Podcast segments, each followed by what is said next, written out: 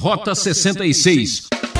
Para alguém fazer uma grande bobagem, cometer um grande erro, fazer alguma coisa muito errada, cometer um pecado sério, que isso é uma coisa difícil, que acontece só com bandidos experimentados.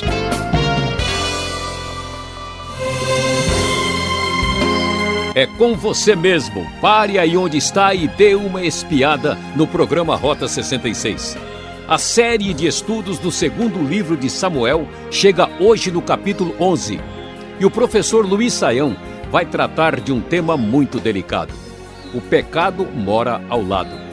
É quando uma pessoa está na ociosidade e deixa que os outros façam as suas obrigações e deveres só para ficar pensando na vida, começa a ver coisas que não devem ser vistas e a cobiçar as que são proibidas. Adultério. É quando você pensa que está longe, é porque está perto demais. Eu sou Beltrão e você é o meu convidado para acompanhar essa lição sensacional. Fique ligado.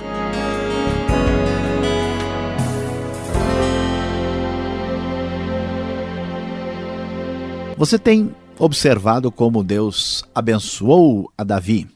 Davi está no auge da sua vida em todos os aspectos, tanto no aspecto militar, no aspecto espiritual, no aspecto das suas vitórias pessoais. Davi está de fato até agora numa situação ascendente. Mas veja bem, de fato, a grande verdade é o que a Bíblia nos diz no Novo Testamento: quem está de pé, olhe para que não caia. E infelizmente, Davi falhou, Davi fracassou, e aqui está o relato bíblico a respeito do que aconteceu. Era uma época tranquila, a Bíblia diz que era a época da primavera, quando os reis saem à guerra, porque é muito mais fácil guerrear por causa da questão climática, as coisas são mais tranquilas e previsíveis, e Joabe foi com o exército de Israel lutar contra os amonitas. A cidade de Rabá, capital, foi cercada pelo grande líder militar de Davi. Davi ficou em Jerusalém. Uma tarde, Davi levantou-se da cama e foi passear pelo terraço do palácio. Lá do alto do terraço, viu uma mulher muito bonita tomando banho, diz o texto da NVI. E Davi demorou-se na sua olhada, na sua espiada indevida e quis saber quem era aquela mulher tão bonita que tinha chamado a sua atenção importante destacar que ela não estava fazendo nada além do que era possível e permitido, ela está tomando banho dentro do seu cômodo, do seu quarto, que é possível de ser visto por causa da altura do terraço do palácio. Davi fica sabendo que ela era Batseba e que havia sido casado com um homem chamado Urias. Urias era um soldado do exército de Israel, mas um soldado estrangeiro, a sua origem era hitita. Como Davi era um rei poderoso Israel era uma potência bastante expressiva naquela região, ainda que fosse uma potência mediana para os padrões da antiguidade, uh, ele tinha muitos mercenários ou pessoas que eram estrangeiras e acabavam vindo viver e, trabalhar uh, em Israel, inclusive como soldado. E esse é o caso de Urias que acabou se casando com Batseba.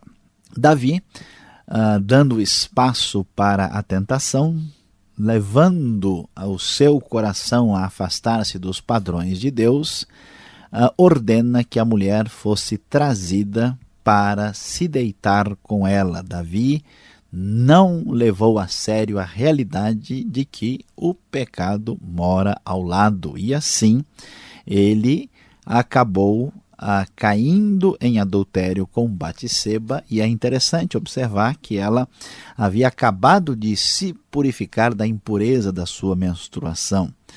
Isso mostra que ela não estava no auge do seu período fértil. Isso mostra que talvez Davi até tenha entrado mais facilmente no pecado com a perspectiva de que as consequências seriam muito limitadas. Mas o que acontece, o pecado praticado certamente mandará recado. certamente terá consequências. A mulher engravidou e mandou avisar a Davi da sua situação de gravidez. Davi reage de maneira muito equivocada. O grande homem de Deus, o grande líder, absolutamente humano, acaba é, entrando num esquema perigoso de esconder o seu pecado de adultério. Ele mandou ah, uma mensagem ao capitão do exército, que era Joabe, e pedindo que Urias, o etita, fosse mandado para falar com ele. Urias então chega e Davi tenta ah, conversar com Urias. E Urias, diante de Davi, e eh, recebe questionamentos sobre a guerra tal e ele diz ó vá descansar um pouco em sua casa não sabemos o que Davi tem exatamente em mente mas Urias o texto é até irônico uh, chega e dorme na entrada do palácio onde os guardas do seu senhor dormiam e não foi para casa. Diante disso Davi resolve a perguntar a Urias por que ele faz isso. Talvez Davi tivesse o plano de que Urias fosse para casa, dormisse com sua mulher e assim, dessa forma, as coisas pudessem ficar ocultadas, porque ela estava no início da sua gravidez. E Davi então pergunta, e é impressionante, porque aqui está o homem de Deus, o rei de Israel, agindo da maneira mais uh, absurda possível, enquanto que Urias, que é estrangeiro, aqui é Itita, responde de uma maneira surpreendente. Ele diz: Olha, a arca e os homens de Israel e de Judá repousam em tendas. O meu senhor Joabe e os seus soldados estão acampados ao ar livre. Como é que eu poderia ir para casa, comer, beber, deitar com minha mulher? Né? Juro por teu nome e por tua vida que não farei uma coisa dessas. Urias é absolutamente tomado por uma atitude de responsabilidade completa, total, absoluta. Então, Davi pede para ele ficar mais um dia e o manda de volta. Urias permanece lá, Davi o convida para comer, beber, embriagar e Urias fica ali no palácio. Davi então manda uma carta para Joabe, observe bem, que situação complicada. Nesta carta, mandada pelo próprio Davi nas mãos de Urias para o comandante de guerra Joabe, Davi ah, ordena a própria morte de Urias. Na carta ele escreve: Ponha Urias na linha de frente e deixe onde o combate estiver mais violento para que seja ferido e morra. Joabe então havia cercado a cidade de ah, Rabá, colocou Urias no lugar onde sabia que os inimigos eram mais fortes, e aí o que acontece é que quando ah, os homens da cidade saíram para o ao combate, a batalha, alguns dos oficiais morreram e com eles também morreu Urias. O plano de Davi deu certo. Observe como Davi está descendo ao fundo do poço. Primeiro, ele observa a mulher e demora, olhando aquela mulher casada, de maneira a cobiçá-la. Depois ele tem a coragem de mandar chamá-la. Aí ele deita-se com ela, comete o adultério.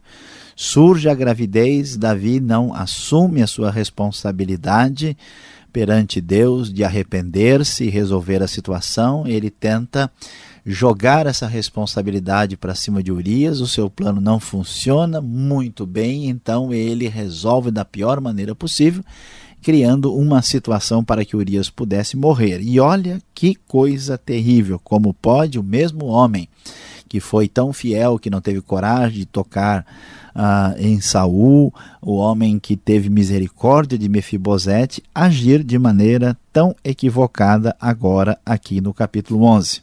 Diante dessa realidade, ah, nós vamos ver o que vai acontecer na sequência do texto sagrado. A Bíblia nos diz que quando a mulher de Urias soube que o seu marido havia morrido, chorou por ele.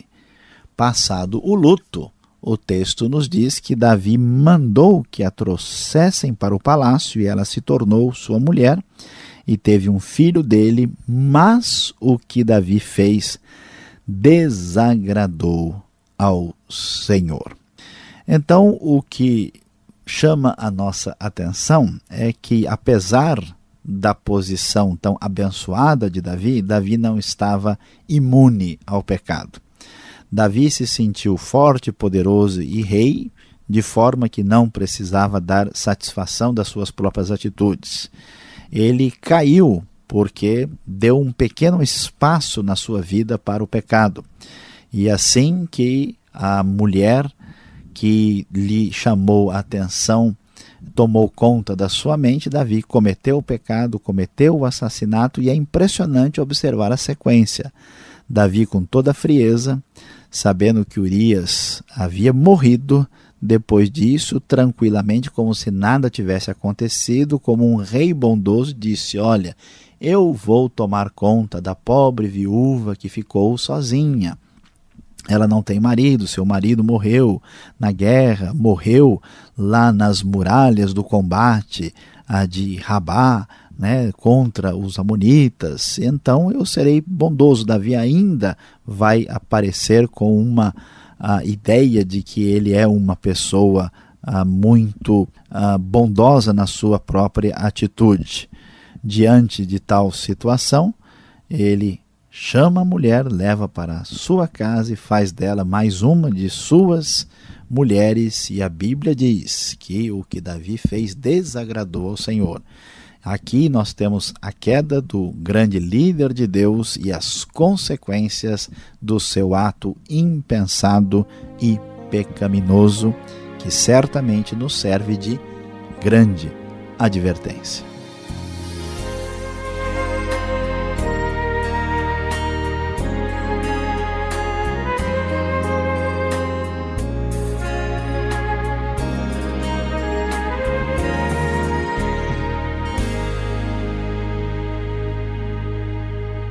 Esse é o programa Rota 66, o caminho para entender o ensino teológico dos 66 livros da Bíblia. Já retornaremos com as perguntas e respostas. Rota 66 tem produção e apresentação de Luiz Saião, redação Alberto Veríssimo, locução Beltrão. Esta é a série de estudos do segundo livro de Samuel e a aula de hoje está no capítulo 11. Nosso tema o pecado mora ao lado. Participe! Escreva Caixa Postal 18.113, CEP 04626-970 São Paulo, capital. E-mail rota66 arroba transmundial.com.br numa realização transmundial. Voltamos com as perguntas. Tire suas dúvidas.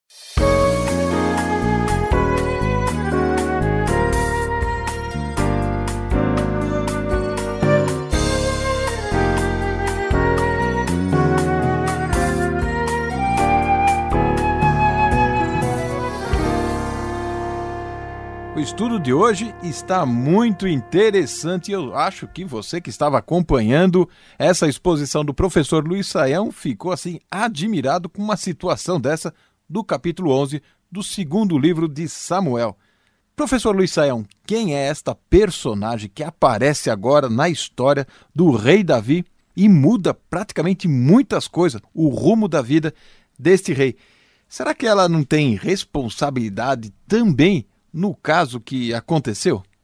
Pastor Alberto, de fato, Batseba é uma mulher aí muito bonita, casada com esse estrangeiro. Nós temos uma informação no texto que ela é filha de Eliã.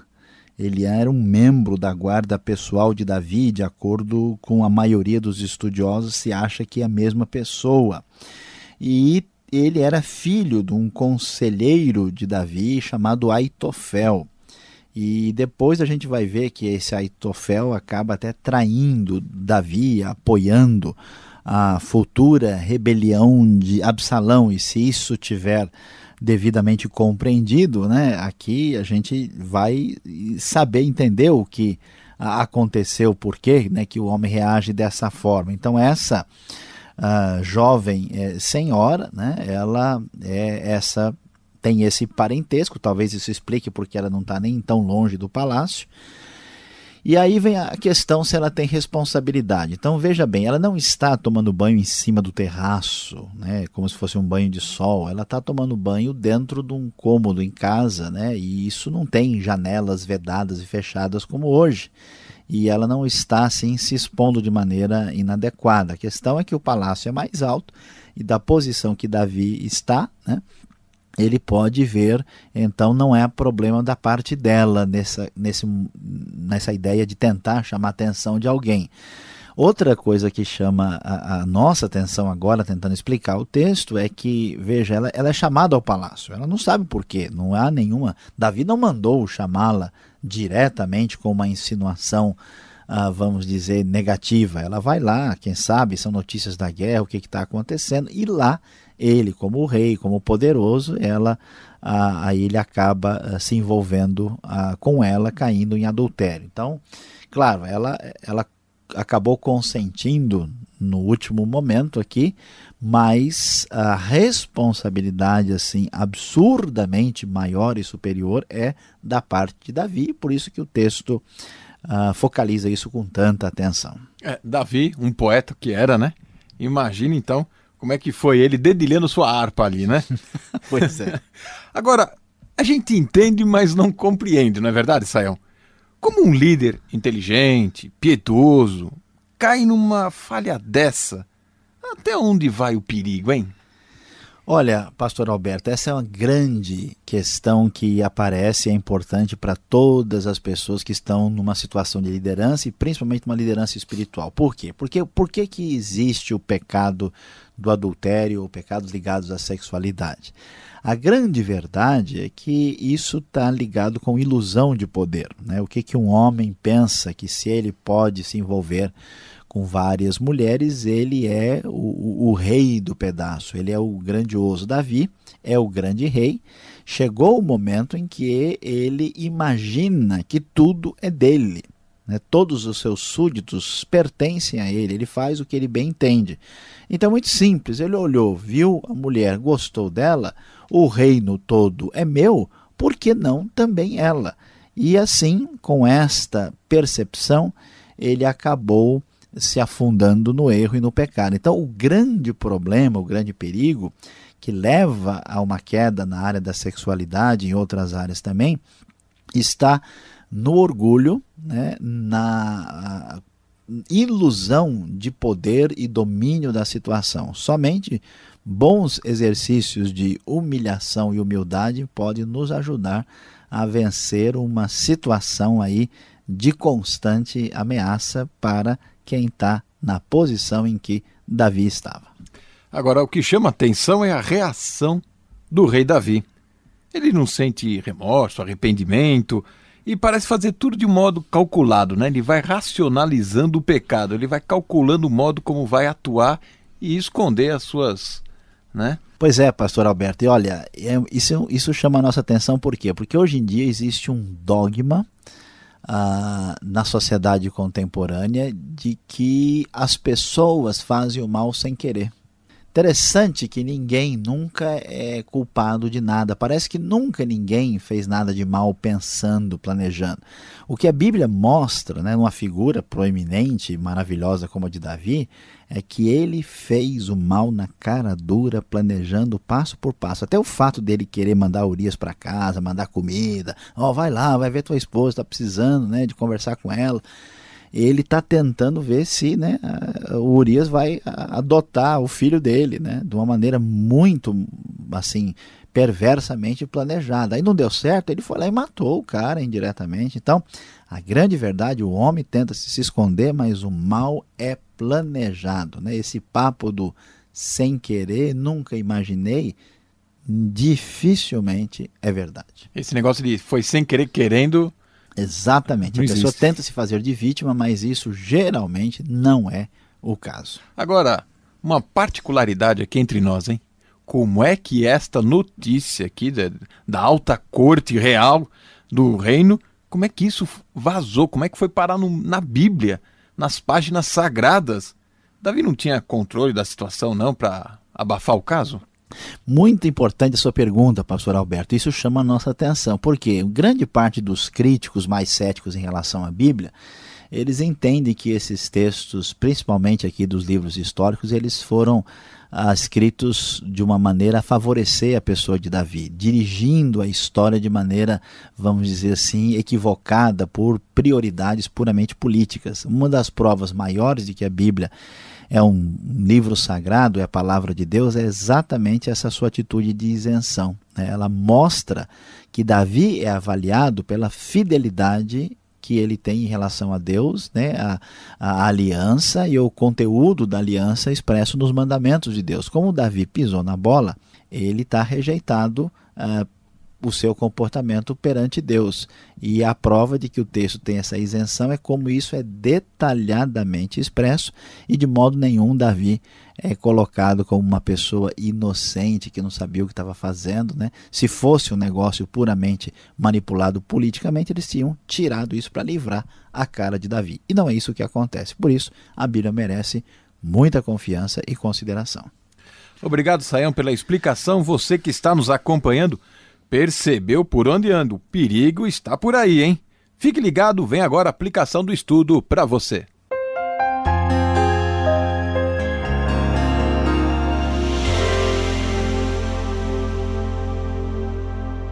Hoje no Rota 66 nós tivemos muitas lições aprendidas, principalmente para a liderança. Sim, você estudou conosco o capítulo 11 de 2 Samuel, famosa história quando Davi comete adultério com Batseba, história que virou filme, história que virou tema de muita discussão nos últimos três mil anos. Sim, o nosso assunto foi o pecado mora ao lado.